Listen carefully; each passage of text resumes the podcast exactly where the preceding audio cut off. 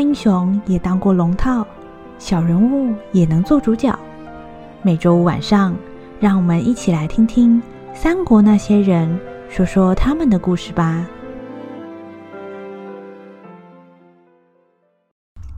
第三十八集，那座下邳城前篇。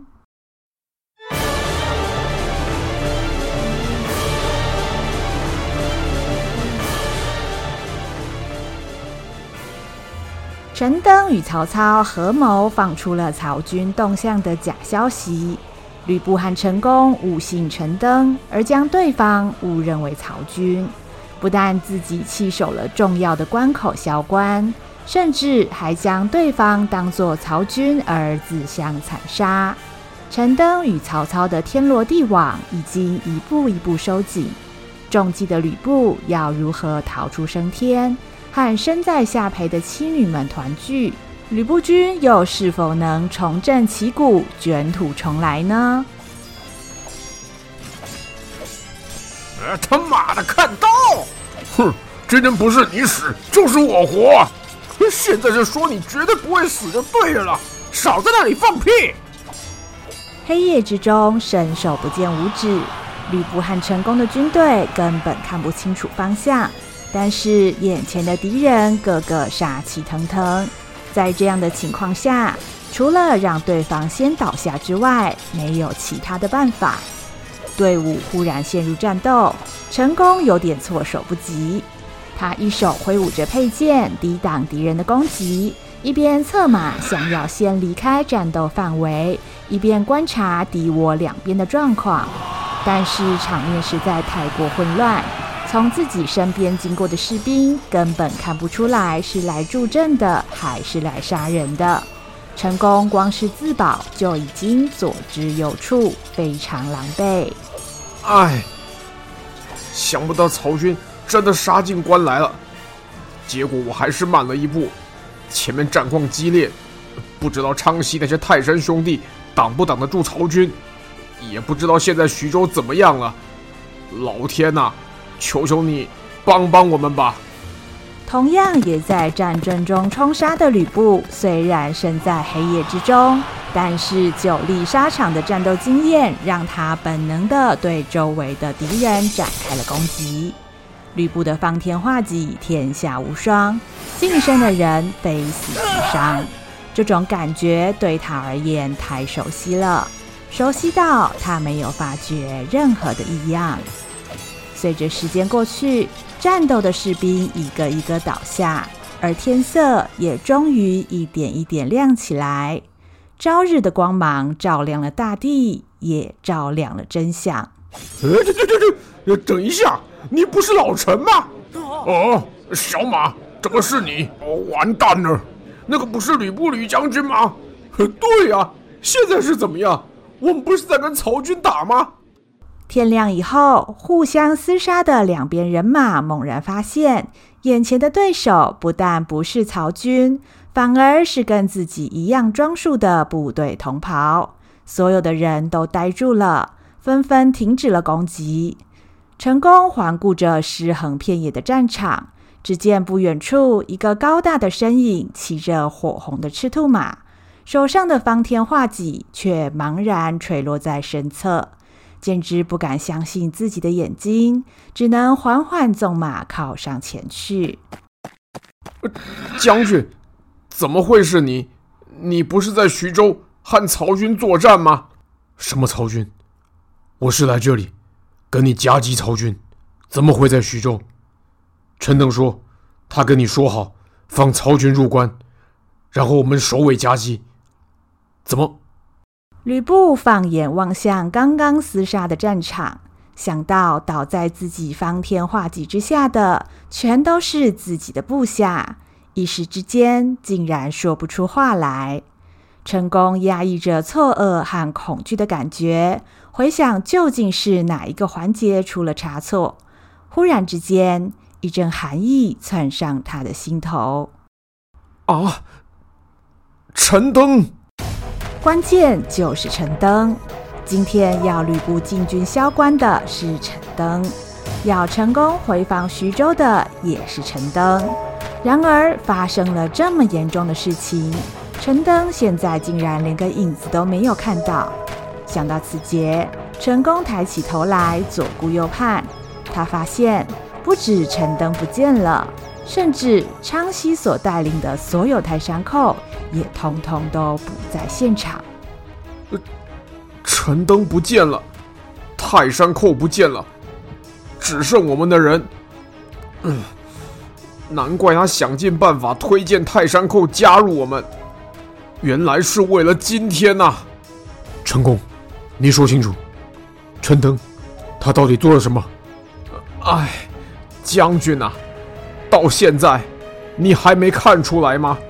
陈登骗了我们呐！他骗我回防徐州，就是为了让我们自己人打自己人。昨天晚上。也是昌西那伙人带头开战，这一切都是陈登和泰山寇串通好的呀！可恶，陈登在哪里？我要杀了他！啊，将军且慢，先别管陈登了。我记得曹军本来是在萧关附近驻军的，那我们现在打成这样，呃，该不会……陈宫背上冷汗直冒。然而，他话还没说完，最害怕的事情就已经发生了。附近的山林赫然涌出大量的曹军，人人全副武装，看起来蓄势待发。只听见杀声震天，徐晃和夏侯渊带领着曹军部队，以排山倒海之势袭击而来。啊！这次轮到我们了，吕布。尝尝我夏侯渊的狼牙棒吧！反贼快快投降，否则某家战俘不留情！可恶，你们太卑鄙了！将军，现在不是硬拼的时候，咱们快撤退啊！吕布感到愤愤不平，但是己方的部队刚刚鏖战过一整晚，又伤又累；反观以逸待劳的曹军，却是龙精虎猛，斗志高昂。两者相比，高下立判。陈宫深知，若是此时交战，只有被压着打的份。为了避免在这里遭到歼灭，陈宫硬是拉着吕布带队撤退。就这样，曹军在后面紧追不舍，而吕布和陈宫等人快马加鞭，希望能够逃回徐州城，重整旗鼓。在战场上总是猎杀对手的吕布，如今却沦为被追捕的猎物。吕布心中充满恼怒，他恨不得立刻就回头将曹军赶尽杀绝。但是他不知道，还有更让他恼怒的事情在徐州城中等着他。快开城门，将军回来了！啊，你说谁？什么将军呢？我们不认识他了。这。胡说八道！我成功命令你们立刻开门，否则全部军法处置。军法处置？我听你在胡乱呢！兄弟们，给他死啊！哎，你你们疯了吗？我是陈宫啊！好不容易回到徐州主城，陈宫大声叫唤，要守城的士兵快点开门，让部队进入。但是守城的士兵却一反常态，不但不听从陈宫的命令，反而从城墙上向着吕布和陈宫的军队发射弓箭。事出突然，城下的吕布军大惊失色，阵脚全乱。吕布见此情状，火冒三丈，不由得对城上大吼：“守城的听着，再不听守，等我进城，全部砍头！”嗯，那也要你进得了城才行啊！一个吕布再熟悉不过的声音传来。吕布定睛一看，老谋深算的陈规率领着糜竺、糜芳以及徐州多位士绅耆老，赫然出现在城楼之上。陈规，你在干什么？为什么不开门？开门？嗯，为什么我要帮反贼开门？你以为我真的是老糊涂吗？老头子老归老，可不笨呐！陈规，你们太过分了！我就知道，你们父子二人果然别有用心。当初就该早点把你们赶出将军府的。嗯，老头子不是说过吗？公台先生什么都好，就是反应慢了一点儿半点儿啊。如果你当初再果决一点，咱俩父子哪还有戏唱呢？太卑鄙了！喂，黄员外，林老板，请你们不要听信陈规这个老贼的话，将军需要你们的支持啊！还有守城的那几个，我认得你们，将军平常待你们不薄。你们怎么做出这种吃里扒外的事情来呀？公台先生，省点力气吧。吕布不过是一介武夫，这种货色根本不值得你浪费时间呢。徐州的乡亲父老对他是没有什么好印象啊。不然，你以为凭老头子一个人？就能够把城门锁上吗？听到陈规的回答，陈宫已经明白，陈家父子早就已经暗中拉拢徐州城里所有反对吕布的有力人士，把吕布骗出徐州，再将他拒于门外，借此让吕布失去根据地。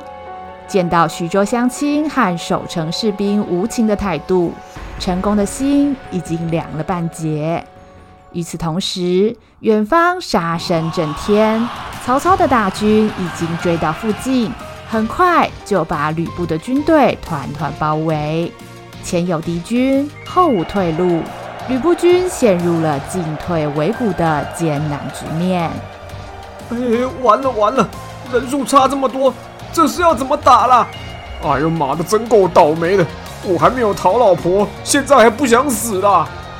兵凶战危，吕布军的士兵人心惶惶，连兵器都快要拿不稳。自从出道以来，吕布从来没有感觉过这样无助。他紧握手中的方天画戟，仿佛想要抓住些什么，好让自己能放心。但是手中的冷汗却依然不受控地一直冒出来。赤兔马好像也被主人的情绪影响。两只耳朵向后压得低低的，像火焰般的尾巴也偷偷垂落到两腿之间，四只蹄子步伐忙乱，看起来相当紧张。吕布军低落的士气完全被曹军看在眼里，带队的徐晃和夏侯渊当然不会放过这千载难逢的机会。一队、二队，左右包抄，别让敌军逃跑。三队、四队，集中攻击，拿下吕布的人头！杀！杀！正当曹军一拥而上的时候，一阵厚实的马蹄声和铁甲撞击的声音从另外一边出现。来者正是张辽的骑兵队和高顺的陷阵营。老大别怕，咱们骑兵队来了！无耻贼军！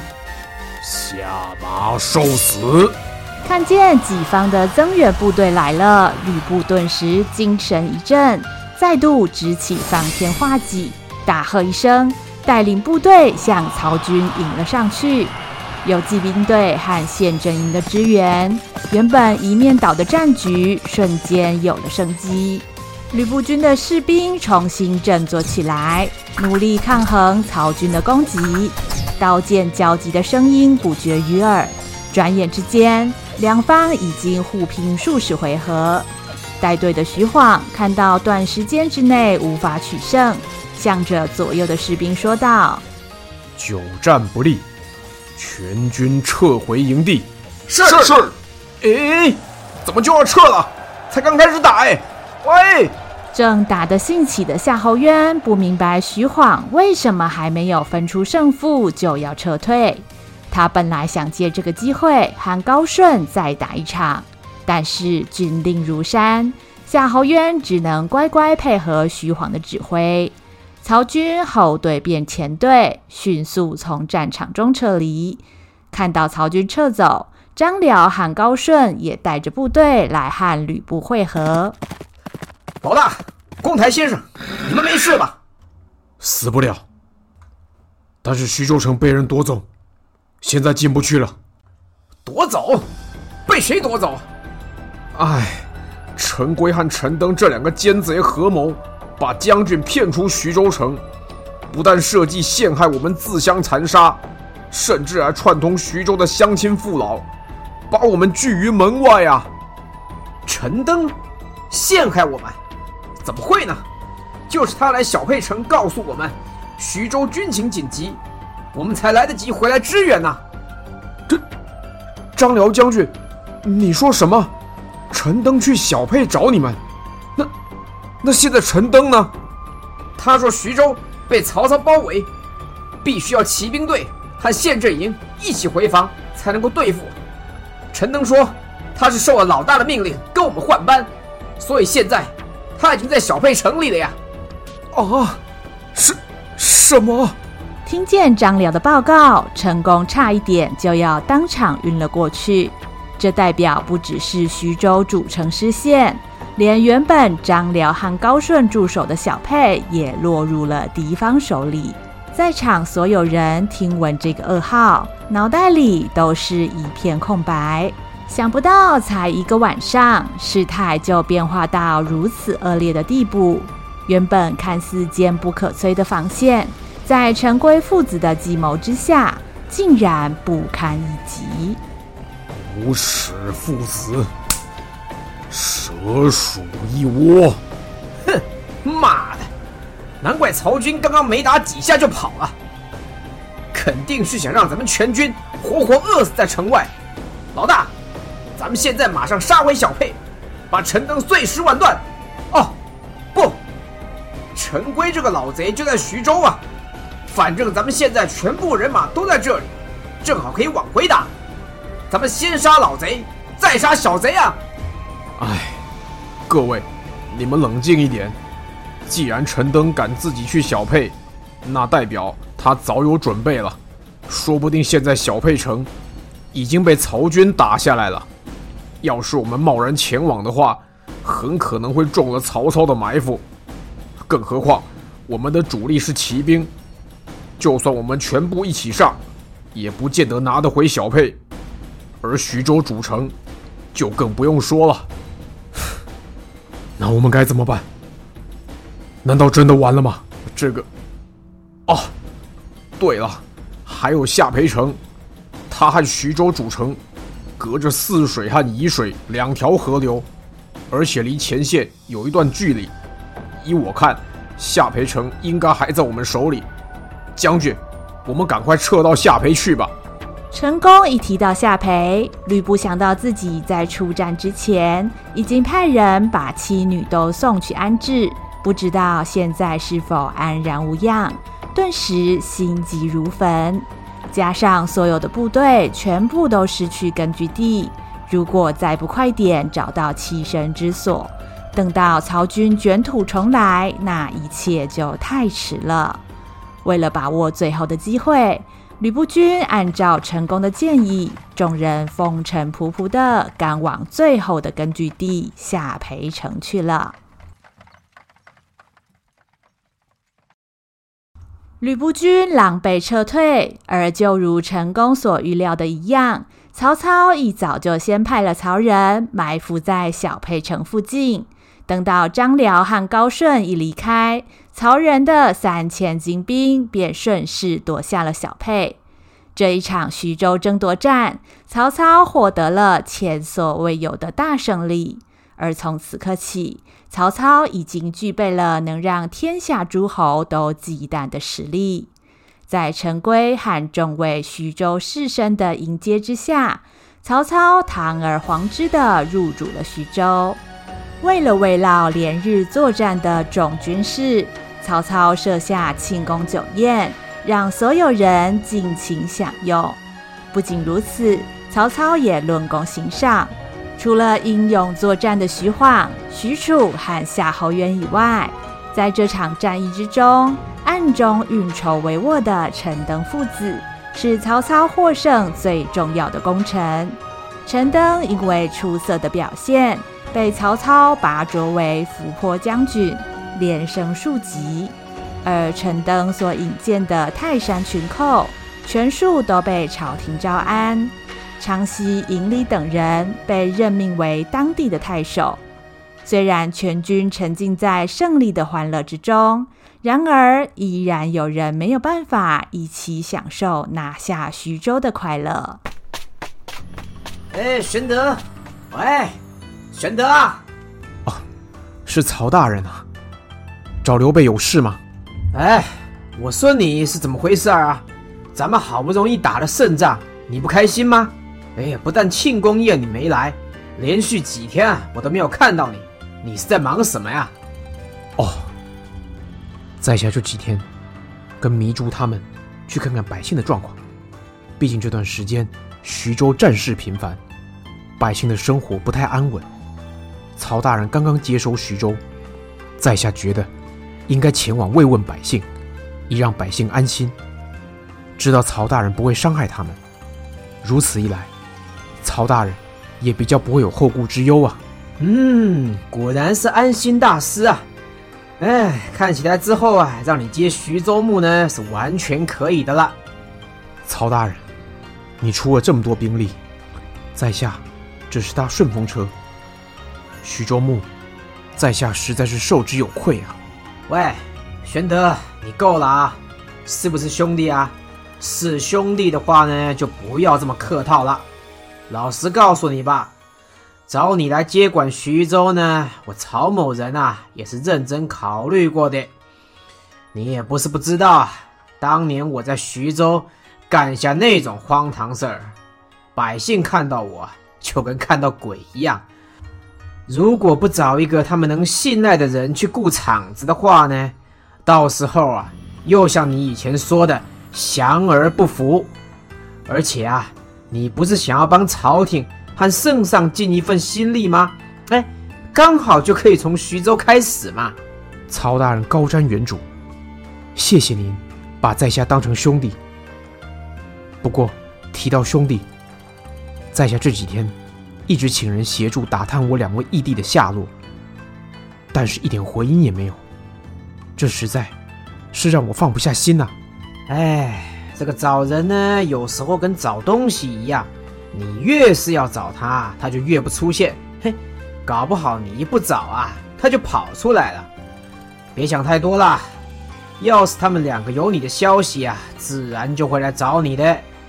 就像你说的一样啊，人生在世，太多事情不能控制，咱们只能努力去做咱们做得到的事情，剩下的呀。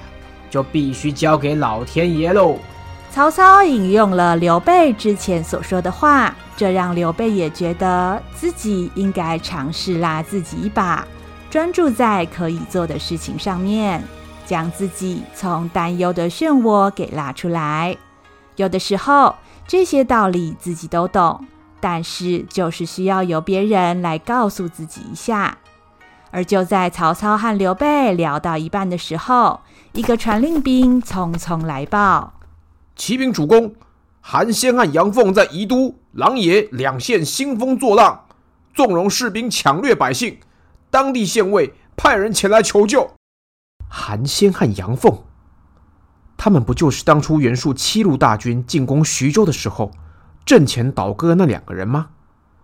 在那场战役之后，我就没有听说过他们的消息，想不到竟然在干这种勾当。哼，就是这两个傻鸟啊！以前啊，想跟我曹某人争夺保护皇上的功劳，他没争到，一气之下跑去投靠袁术。后来看到情形不对啊，又跑到徐州这里来。哼，我本来啊是没想管他们了，想不到他们这么不自爱。这个宜都和狼爷啊，也算是在徐州势力范围之内。徐州老大都已经换人，没来拜码头就该先扁一顿了，竟然还敢给我搞事情！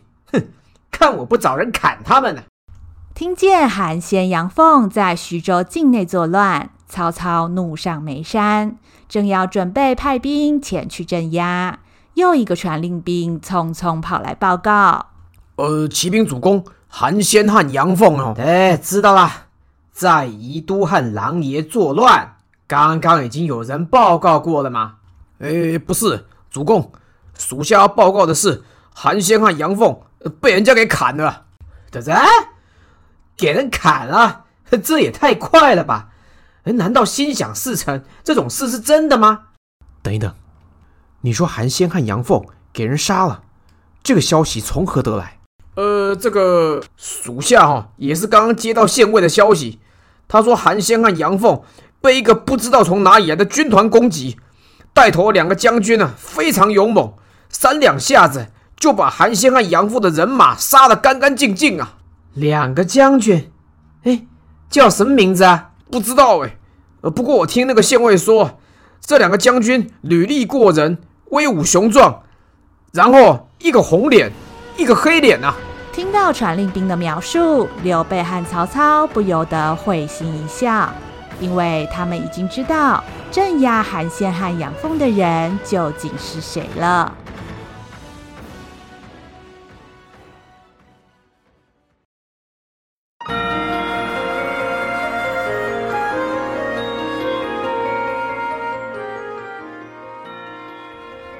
吕布军在一夜之间失去了小沛和徐州两个重要的据点，面对如此重大的挫败，身为军师的成功能够力挽狂澜吗？